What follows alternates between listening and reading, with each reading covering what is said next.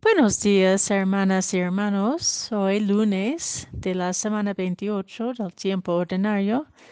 Meditamos el Evangelio según San Lucas, capítulo 11, versículos 29 a 32.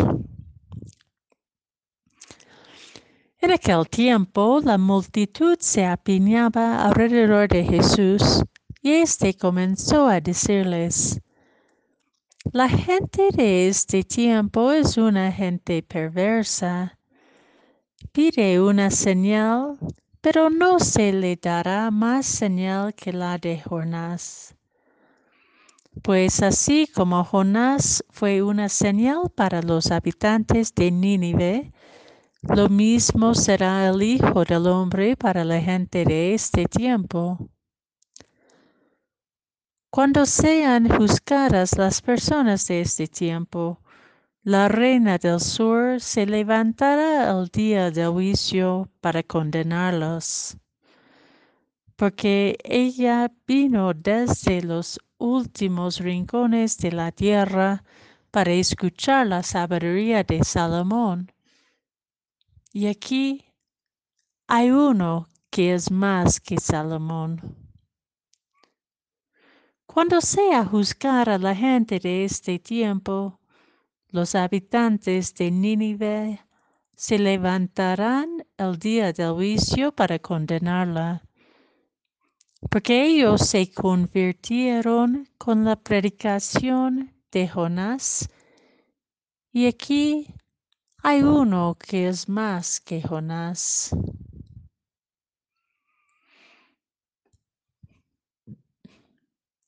Las palabras de Jesús nos interpelan hoy en nuestros tiempos. ¿Cuánto gastamos nuestras energías, nuestro tiempo en pedir y buscar signos y señales de la presencia de Dios entre nosotros?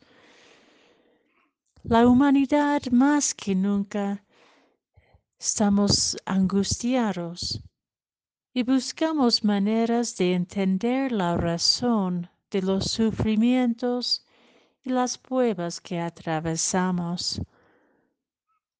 Y es parte del imaginario religioso para gran parte de la gente pensar o decir que Dios nos pone a prueba, enviándonos los crisis para determinar la constancia de nuestra fe.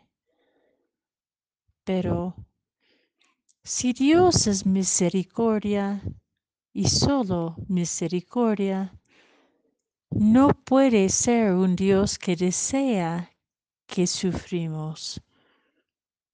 Más bien sufre con nosotros, que es lo que significa compasivo.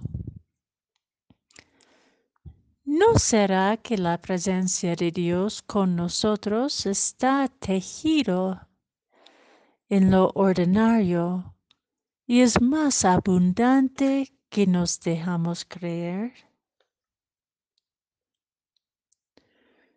Mientras buscamos razones y señales visibles, milagros inexplicables que transgreden las leyes naturales, o supera nuestras explicaciones científicas, Dios está caminando en nuestras calles, está aconteciendo en nuestras vidas, está comunicándose a través de los señales de la caridad y el cariño, del diálogo y la humildad que buscan la reconciliación y la armonía de las voces valientes que apuestan por la verdad que nos une en vez de las mentiras que nos dividan. Dios ya está en medio de nosotros, dentro de nuestro alcance, iluminando nuestra inteligencia y animando nuestra esperanza le escuchamos, le hacemos caso, pues para escucharle a Cristo y acogerle a Cristo en la cotidianidad de nuestras vidas, tenemos que reconocer que nuestra conversión personal y colectiva es una exigencia constante. Esta responsabilidad de transformarnos en nuestras relaciones y nuestras actitudes, caminando cada vez más humildes, abiertas a la sencillez de la vida donde Dios se revela. Jonás fue para los habitantes de Nínive una luz que iluminaba su oscuridad. Este pueblo, abriendo los oídos del corazón a su voz, reconoció su necesidad de conversión y todo el pueblo, junto con sus animales, pedía perdón y cambiar y cambió sus vidas. Jesús es la palabra de Dios encarnada en nuestra humanidad.